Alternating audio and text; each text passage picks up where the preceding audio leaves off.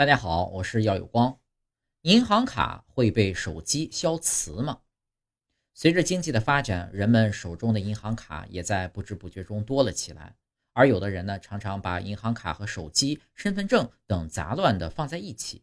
这时呢，就常会有人提醒他们，千万不要这样存放银行卡，尤其不要把银行卡和手机长时间的放在一起，否则呢，银行卡就会被手机消磁，无法使用。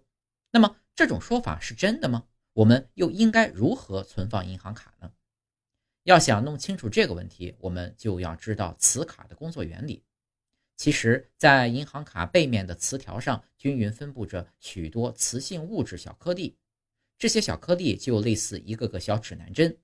当所有的小指南针指向一致的时候，就会表现出磁性；相反，就不会表现出磁性。而且在磁条上记录着卡号、个人账户等相关信息，如此一来，我们就能够使用这张银行卡来访问自己的账户了。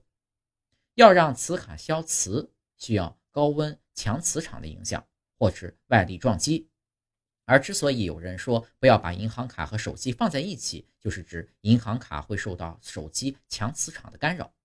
但实际上啊，手机并不会造成银行卡消磁，因为。尽管手机工作的时候主要靠的是电磁波，不过其主要的能量形式却是电场而不是磁场。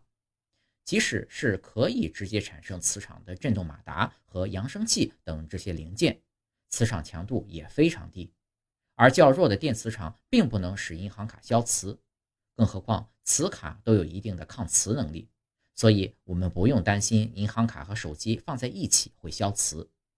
另外，目前磁磁磁磁片卡也正逐渐被芯片卡所取代，而芯片卡的信息呢是被存储在特定的芯片之中的，依靠射频技术进行识别，完全不用担心被消磁的问题。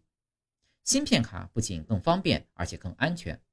但是呢，由于手机种类多样，质量参差不齐，电磁辐射也很难保证都在一个合理的水平。